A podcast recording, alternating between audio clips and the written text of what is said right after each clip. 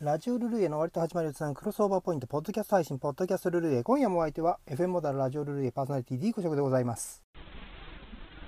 ルルイエ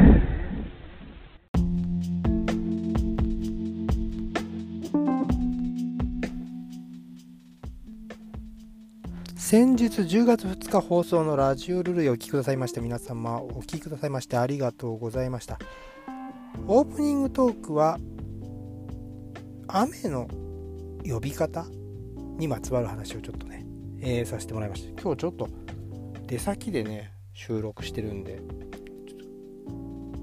ささやき声になっちゃってますけどね。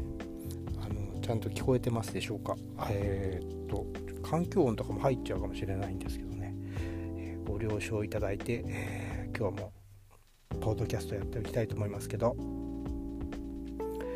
まああのとにかくね雨の呼び方っていうことで日本っていうのはやっぱり雨が多い国ですからねあの生活にやっぱり雨が非常に関わってくる。生活に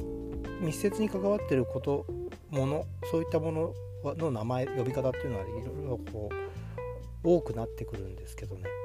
まあ今日はそんな話を。うんとにかくね日本っていう国はね雨の多い国で、雨が多いことにかけては例えば八丈島。これはタウにかけてはね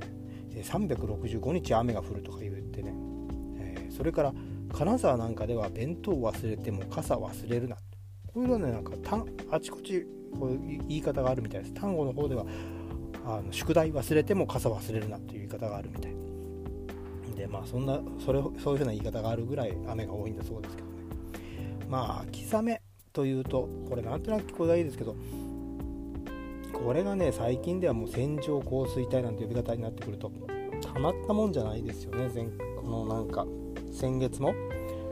あちこちでたくさんの被害が特に静岡の方ね本当に大丈夫だったのかまだあのー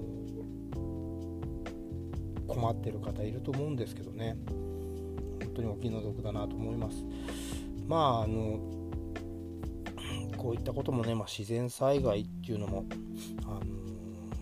あの本当いろいろ考えさせられるものがありますけどね、まあ、生活に密着している自然現象ほどさまざまな呼び名を持つものであって、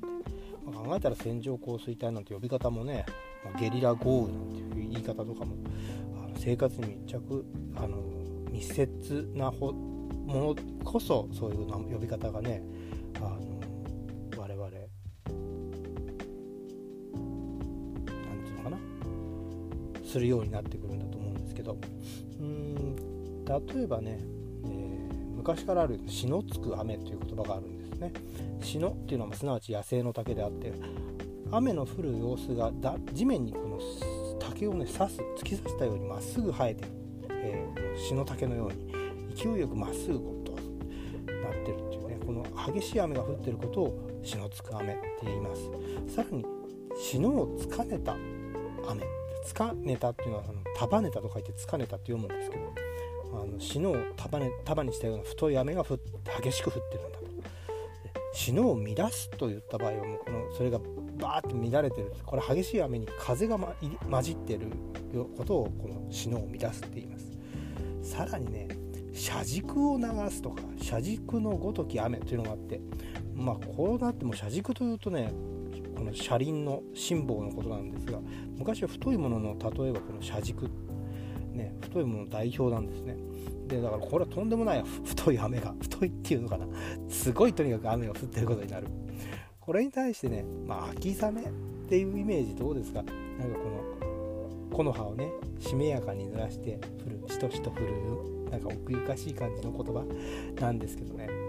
このね秋雨古くはこんな言葉なかった。江戸時代中期あたりで春雨に対する言葉として生まれたのがこの秋雨になります。まあ、時のね文人たちはそんな新しい言葉の出現を苦々しく思ってたらしく「えー、背後論」という文献には「秋雨」という句折々見はべる。春雨に対して秋雨と心得たまうは大いに非なりあられぬことどもいでくるこそ嘆かわしけれと言ってね嘆いてるんですね。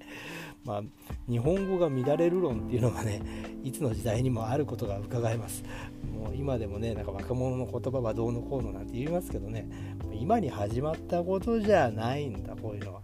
まあ、しかしねこの秋雨って言葉俳人歌人の間に愛され続けて、まあ、明治になってはねかの石川啄木が水たまり暮れゆく空と紅の紐を浮かべぬ秋雨の後なんていうね、えー、歌ってるわけでありますさあじゃあ今日もリスナー様のメッセージをね、えー、簡単に説明あの紹介させていただきたいと思います、まあ、いつもね、えー、メッセージくれるヒーローゆうきさんのメッセージ、うん、お疲れ様でした。今夜の選曲は涼しくなり始めた。10月にあった選曲だと思いました。今夜のオープニングトークは雨でした。9月の雨というと太田裕美さんの歌を思い出します。雨に対してはいろいろな言葉があるんですね。ポッドキャストでは雨の表現を掘り下げてくれるのでしょうか？楽しみですというメッセージいただいてます、えー、本当にね雨だけじゃなくてねあとは雪とかもたくさん呼び名があって面白いですよ。例えばねうーんこう東北のうんどこかな？新潟の辺りだと思うんですけどね、えー、春先この春のもう雪が降らなかろうって時に雪が降る頃ことがあってそういう雪のことをカエルの目隠しと呼んでるんだそうです。でカエルが、えー、冬眠からもこの出てきて土の中から出てきてその目の上に積もる雪っていうような、まあ、そんな言い方があるっていうねだからまあ雪の表現なんかも雨だけじゃなくて、うん、気象条件は本当いろんな呼び方がある面白いですよね。えーと、それからもう一つぐらい。うんと純斎さん、えー、紹介しましょう、えー、D 公爵様こんばんは。無事に拝聴しました。よかったです、雨の表現大変勉強になりました。ありがとうございます。ピッグ最高にかっこいいです。この時期に合いますね。テンションが上がりました。明日から寒くなるようなのでお気をつけてお過ごしくださいませ、え、本当にねもう純斎さんもお気をつけてください。あもうなんかすごく寒くなってきましてね今日あたりから。うん。まあ、それからねあのまああのピッグもね花太陽雨。これ雨がついてますよね。本当にこの時期に合うあの楽曲でした、あこうこれからもねどんどん寒くなってまあ冬に向けて、えー、だんだんと選曲の方もね 頑張っていきたいと思いますんで、えー、応援よろしくお願いします。